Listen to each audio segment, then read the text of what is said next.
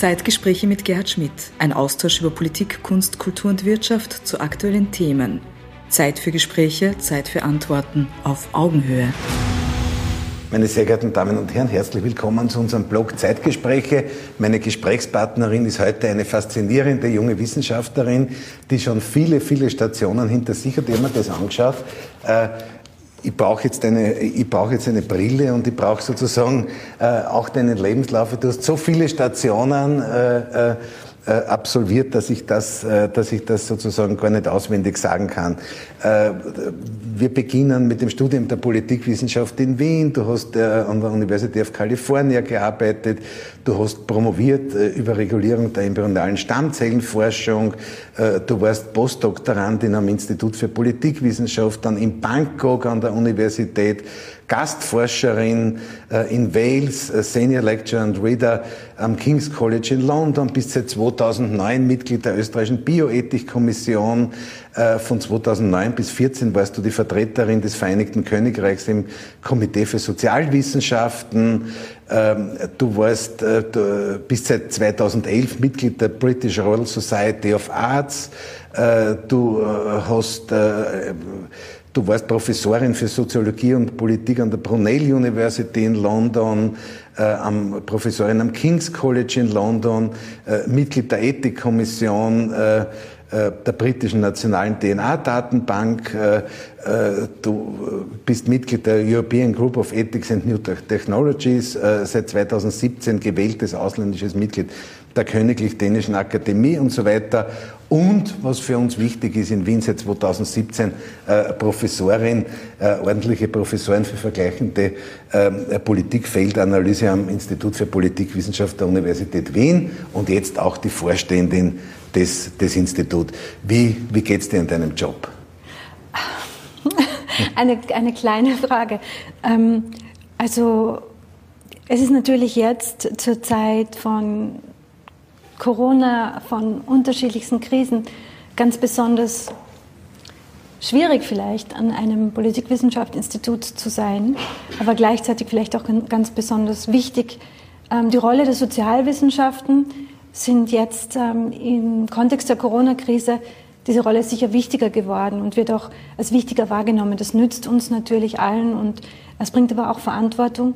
Und ähm, ganz abgesehen vom Inhaltlichen ist natürlich, das können alle Lehrerinnen und Lehrer aus eigener Erfahrung sagen, die Volksschullehrerinnen, äh, Mittelschullehrerinnen äh, und Universitätslehrerinnen, dass das äh, natürlich jetzt auch eine besonders schwierige Zeit war, ähm, mit, einem, mit einem großen, mit, mit großer Unsicherheit und unter großem Zeitdruck ähm, hier Lösungen zu schaffen, die sowohl den Studierenden ähm, als auch den anderen Lehrenden sozusagen ähm, gerecht werden. Und das Schwierige dabei ist, dass man ja nie genau weiß, wie es weitergeht. Das ist das Kennzeichen einer Krise. Aber, ähm, aber das hat, glaube ich, alle vor viele Herausforderungen jetzt gestellt. Und an meinem Institut und an vielen anderen Instituten an der Universität und an den Schulen haben gerade auch die Lehrenden wirklich Tolles geleistet. Das muss man auch mal sagen. Also das Wort Videokonferenz ist ein fixer Bestandteil unseres Sprachschatzes geworden. Ja. Äh, ich, äh, wenn ich mir deine Biografie so anschaue, dann sehe ich, dass es da eine, eine, eine starke Orientierung zu bioethischen äh, Fragestellungen gibt. Du bist ja auch Mitglied der österreichischen Bioethikkommission. Wie siehst du dieses Aufgabenfeld? Ähm, also ich bin ja keine Ethikerin, keine Gelernte, sondern ich bin Sozialwissenschaftlerin, die sich aber mit regulatorischen Fragen und mit den gesellschaftlichen Aspekten von von Medizin und, und medizinischen Technologien und Biotechnologien beschäftigt hat von Anfang an. Also in gewisser Weise bin ich da auch eine untypische Politologin in der Hinsicht. Ähm, und da stellen sich die ethischen Fragen eigentlich immer auch mit. Also ich glaube, diese, diese etwas künstliche Trennung aufrechtzuerhalten, dass jetzt die Wissenschaft sich nur ansieht, wie die Dinge sind, die Fakten sozusagen, und die Ethik überlegt sich, was man dann tun soll, diese Trennung hat es für mich nicht so ganz klar gegeben. Ähm, ich glaube, dass die Sozialwissenschaft, die Politikwissenschaft sich gerade in diesen Zeiten vor ihrer normativen Verantwortung auch nicht drücken kann und darf. Und aus dem Grund ähm, habe ich mich eigentlich immer auch in, in, in ethischen und in normativen Fragen schon eingemischt. Ähm, seit 2009 in der Bioethikkommission und seit 2017 in der, in der unter Anführungszeichen Europäischen Bioethikkommission. Und das Aufgabenfeld wird weiter und es wird schneller. Also die, die technologischen Entwicklungen gehen schneller vor sich. Ähm, wir haben auch in der, in der European Group on Ethics, in der Europäischen Bioethikkommission sozusagen 2018 eine Stellungnahme abgegeben zur Zukunft der Arbeit. Das ist jetzt eigentlich nicht Bioethik, sondern Technologieethik. Und ähm, ich habe mir das gerade vor ein paar Tagen wieder angesehen. Also ich hoffe, dass, dass, dass wir da zukunftsweisende Dinge auch gesagt haben. Aber es ist unglaublich, wie schnell sich alles ändert. Aber die, die Wissenschaftslandschaft, die Diskussion und die Forschungsprozesse, die sind ja heute nur in einem internationalen Zusammenhang denkbar. Ja, also viele Dinge werden globaler. Also die Wissenschaft wird sehr schnell global aufgrund der, aufgrund der Digitalisierung. Das merkt man auch jetzt wieder während der Corona-Krise. Es ist sozusagen auf Knopfdruck alles international zugänglich. Gleichzeitig möchte ich aber davor warnen, das sozusagen nur als einen Prozess zu sehen, der in eine Richtung geht. Also für viele Menschen wird wirklich wird's leichter, ähm, Grenzen zu überschreiten, virtuelle oder andere Grenzen. Mhm. Für die gut ausgebildeten, für die gut verdienenden wird es leichter. Für jene, die weniger privilegiert sind, wird es schwieriger. Also man ja. muss sich nur mal anschauen, physisch, wie schwer es ist für manche Gren Leute Grenzen zu überschreiten. Jetzt im Moment, während der Corona-Krise, war es für uns alle schwieriger, aber ansonsten ist es einfach für, für ähm, manche Menschen immer schwieriger. Es werden viele Menschen auch vom Wissen abgeschnitten. Und so stärker sich das sozusagen oben vernetzt, ähm, umso, umso mhm. größer wird der Unterschied, wenn man unten abgeschnitten ist. Ja. Also die Globalisierung ist eigentlich, also die Globalisierung beschreibt nur einen Teil dieser Bewegung. Es gibt durchaus auch die Gegenbewegung derzeit und eine immer größere soziale Schere, die einfach aufgeht. Ist klar. Äh, Du bist in deiner Funktion als Vorständin des Instituts für Politikwissenschaften ja mitten im, im österreichischen Universitätssystem, im tertiären Bildungssektor tätig. Äh, wenn du dir heute anschaust, die Situation der Universitäten, die Forschungslandschaft, äh, äh, die, die, die Rolle der Wissenschaft in der Gesellschaft, wie, wie bewertest du das?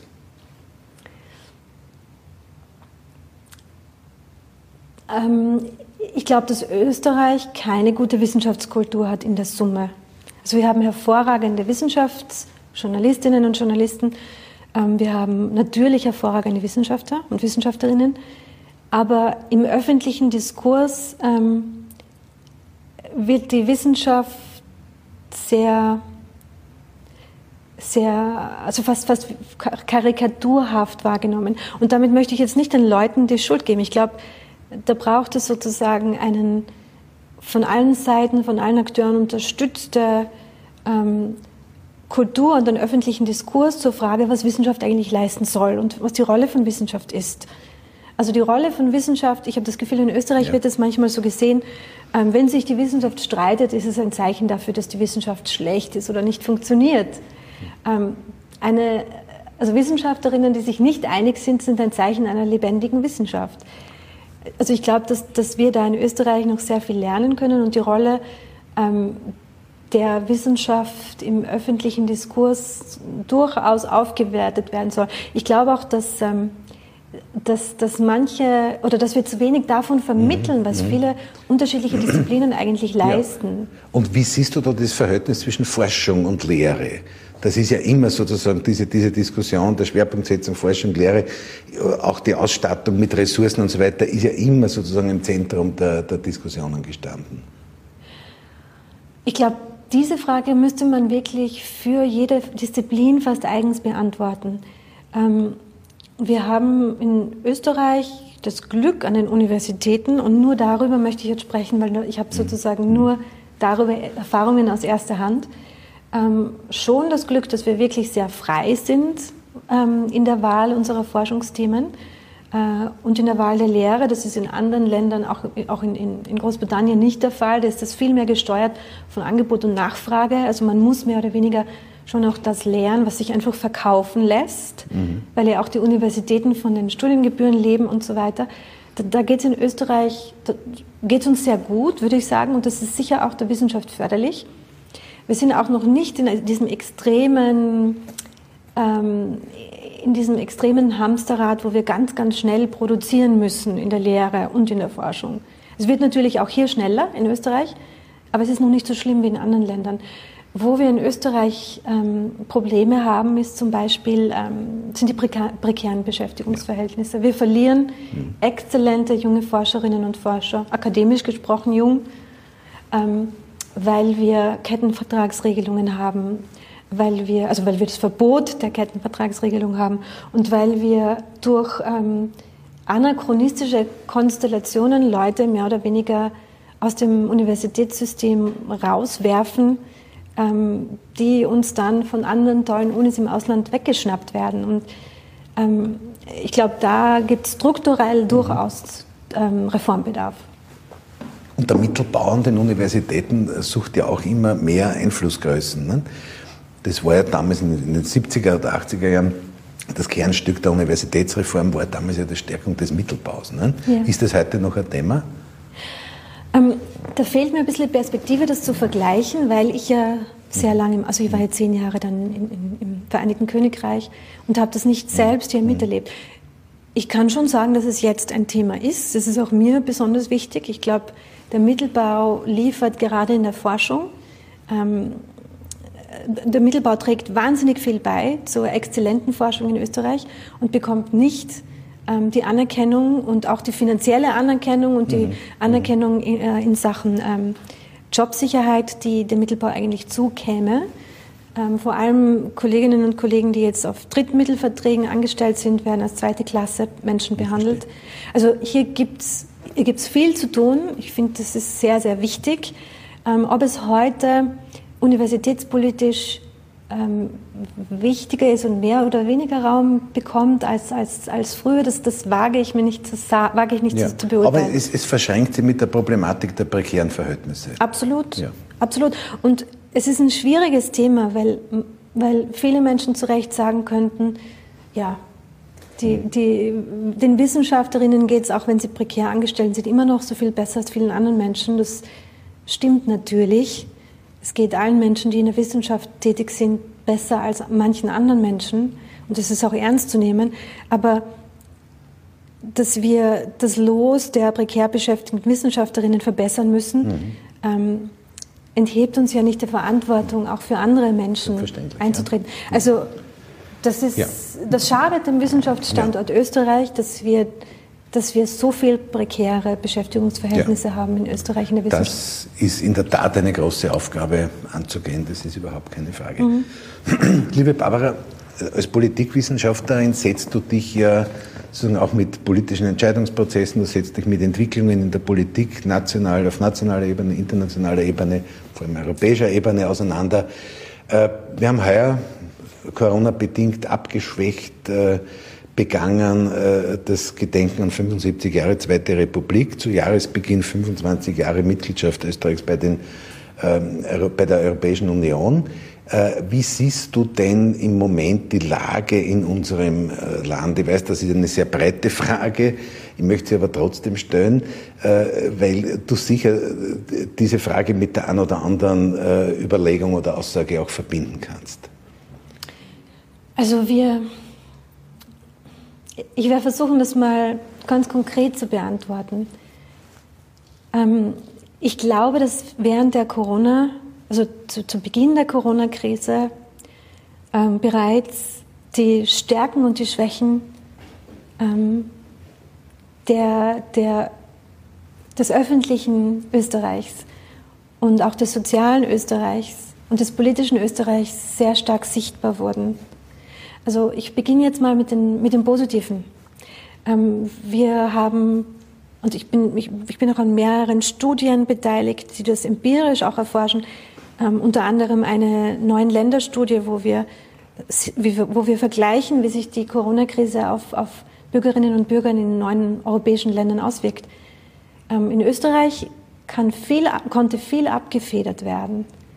Also ohne das Leid der Menschen, die ihren Job verloren haben oder die Einkommensverluste hatten, ähm, kleinreden zu wollen, hat es doch durch ähm, die Errungenschaften der Sozialpartnerschaft, durch Kurzarbeit, durch die Tatsache, dass es Mieterinnenschutz gibt, dadurch, dass es öffentliche Infrastrukturen gibt, ähm, hat die Krise die, Mensch, die Menschen in unserer, also, also uns als Gesamtheit, hat sie uns nicht so schnell, so hart getroffen, wie das in anderen Ländern der Fall war.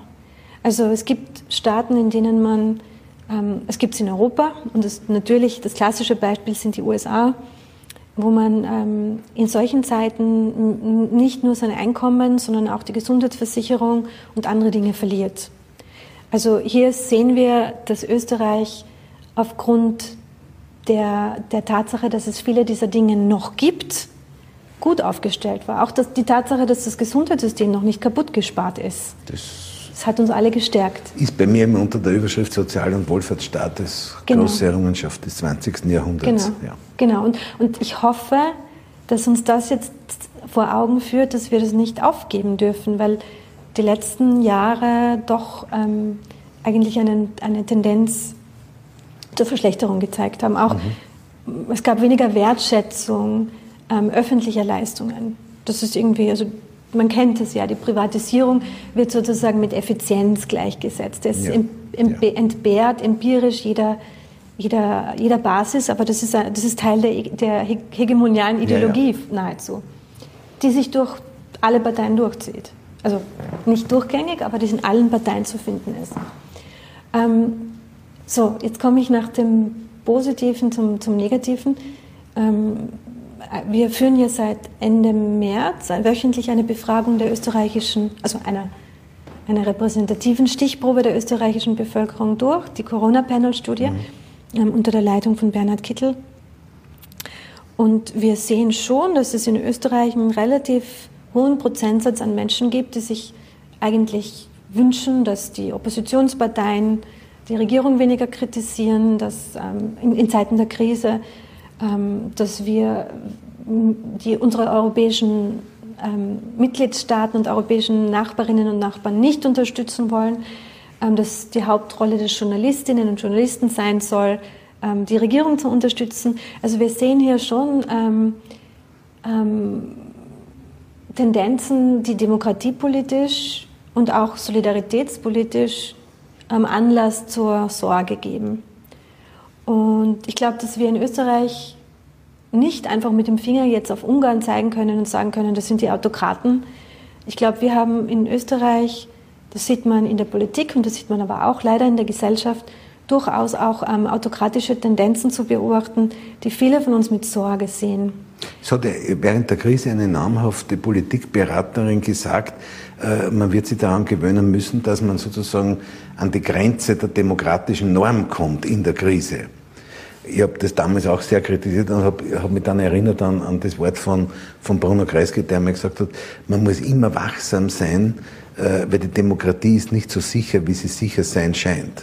Genau, genau. Und die, die, die, die demokratische Kontrolle ist natürlich in Krisenzeiten, ich wollte jetzt sagen, wichtiger als sonst. Sie ist immer wichtig. Aber in Krisenzeiten ist es besonders akut. Ähm, und wir brauchen in Krisenzeiten mehr kritische Kontrolle als, als in normalen Zeiten sozusagen, wo sich die Dinge einfach langsamer bewegen. Also diese Gleichsetzung von ähm, einer funktionierenden Gesellschaft mit, dem Abwesenheit von, mit der Abwesenheit von kritischer Kontrolle und, und demokratischer Auseinandersetzung, Deliberation ist problematisch. Also das, das Ruhigsein und Mitmachen, dass das mhm. sozusagen als Bürgerpflicht in Österreich gesehen wird, ist problematisch. Gleichzeitig haben wir aber in Österreich doch ähm, ähm, viel demokratisches Bewusstsein und viele, nicht nur junge Menschen, die, das wird ja auch immer betont, sondern durch alle Generationen, durch auch viele Menschen, die jetzt ähm, Zivilcourage zeigen. Ja. Also es ist ein durchaus nuanciertes Bild. Das, man kann das, glaube ich, nicht als rein negativ und besorgniserregend, aber auch nicht als, es ist eh alles okay, ähm, abtun. Es ist, es ist ja. sehr nuanciert und die Zeit wird zeigen, wie sich es weiterentwickelt. Mir fällt dazu immer nur ein, dass, dass, dass, dass viele Zeitgenossen auch der Meinung sind, vor allem Wissenschaftler, dass der Neoliberalismus ja den Menschen sozusagen individuelle Freiheit äh, suggeriert, äh, äh, die Botschaft, du bist sozusagen du bist sozusagen äh, der Architekt deines eigenen Glücks, man braucht keine großen Organisationen dahinter, keine Gewerkschaftsbewegungen etc. Und ich glaube, dass das auch zu einem Kulturwandel äh, geführt hat. Der, der Meinungsforscher Bernhard Heinzelmeier, der europaweit äh, sehr, sehr aktiv mit Jugendstudien ist, äh, der hat im Zeitvergleich festgestellt, dass in den letzten 20 Jahren die Jugendkultur sich grundlegend verändert haben. Die junge, junge Leute wollen heute weniger reisen, sie haben, sie haben andere Musikvorlieben, sie kleiden sich anders, konservativer und so weiter. Also da gibt es auch einen gesellschaftlichen Wandel, äh, dem man, glaube ich, eine große Portion Zivilcourage gegenüberhalten muss, oder? Ja, aber ich ich glaube, da zeigen sich auch ähm, zum Teil gegenläufige Tendenzen. Also es ist zweifellos so, dass, dass unsere Werte insgesamt, und da meine ich jetzt nicht nur Österreich, sondern Europa und weitere Teile der, des globalen Nordens, individualistischer geworden sind. Und dass nicht nur individuelle Freiheit ähm, ein wichtiges Gut ist, also damit meine ich jetzt die Idee, dass man durch Unabhängigkeit von anderen frei wird, was ja eigentlich, das sagt ja auch die feministische Kritik, ein bisschen absurd ist, ja, weil ja. man könnte sagen, dass man, das hat man bei der Corona-Krise ja gut gesehen, ja. ähm, die Menschen fühlen sich frei, wenn sie mit anderen Kontakt haben können. Also die Gegenposition wäre, man wird durch den Kontakt zu anderen Menschen und auch durch Abhängig, also durch Interdependenzen auch freier zum Teil. Also das mhm. sind ja keine Abhängigkeiten im mhm. negativen Sinne, sondern Abhängigkeiten, die fundamentale Eigenschaften unseres menschlichen Lebens sind. Lebens sind. Also auf der einen Seite sieht man schon eine stärkere Individualisierung, ähm, mit, auch mit einer Internalisierung der individuellen Verantwortung. Das sieht man ja im Arbeitsdiskurs mhm. auch sehr gut. Ja, was, ist, was wird von den großen Organisationen mit der Ausnahme der, ähm, der International Labour Organization, es gilt als Antwort auf das Problem der Zukunft der Arbeit, dass die Menschen sich halt fortbilden müssen. Ja. Das ist eine individuelle Pflicht. Also auf der einen Seite sieht man diese Hinwendung zur Individualisierung, auf der anderen Seite sieht man gerade jetzt auch schon auch die Gegenprozesse wieder, die, die Gegenbewegungen. Man sieht Leute, die jüngere Menschen, hier insbesondere, die sagen, dass man durch Verbindungen und durch das ähm, Zurückstellen von Partikularinteressen eigentlich auch als Person. Das hat man jetzt aber in der Krise ganz schön. Absolut. Gesehen, ja? ja? ja also genau. das ist das ermunternde, die ermunternde genau. Seite. Genau. Aber es gibt natürlich auch eine, eine Seite, die, zum, äh, die zu Sorgen Anlass gibt. Ne? Ja. Und ich, ich, verbinde das immer mit einer alten Forderung, äh, die, die ich für sehr, sehr spannend halte, nämlich ein mehr oder eine Offensive für mehr politische Bildung. Ja. Wenn ich mir anschaue, zum Beispiel in Deutschland äh, hat man ja nach 1945 wesentlich mehr Mittel in politische Bildung investiert, als das in Österreich der Fall war. Da ist das eher ein eher späteres Projekt der 70er und 80er Jahre. Ja. Aber ich denke mal, und ich würde das politische Bildung jetzt nicht nur auf die Schulen äh, fokussiert sehen, sondern ich würde das als generelles gesellschaftliches Prinzip in der gewerkschaftlichen Bildung, in der Erwachsenenbildung etc., in der Fortbildung, Weiterbildung ähm, verankert sehen. Ich glaube, da sollten wir eine Offensive starten. Ja, absolut. Also politische Bildung im weiten Sinne. Ja, ja. Also so wie du sagst, nicht nur, nicht nur in den Schulen, sondern an, in, überall in der Gesellschaft, aber auch nicht nur in einem Sinne eines engen Politikbegriffes, ja. dass man unter Politik jetzt nur die Ausverhandlung von Interessen oder nur staatliche Willensbildung sieht. Ja. Also die Frage der genau. Anzahl der, der, der, Abgeordneten zum Nationalrat wird da eher nebensächlich sein, aber die Prozesse der Politik zu erklären, äh, demokratisches Verständnis im affektiven Bereich hin zu entwickeln, das wäre sozusagen. Genau, was bedeutet Demokratie ja. eigentlich? Ja. Demokratie sind nicht nur Wahlen. Demokratie ja. ist viel, viel mehr. Was bedeutet, ähm, was bedeutet es, eine inklusive Gesellschaft zu haben?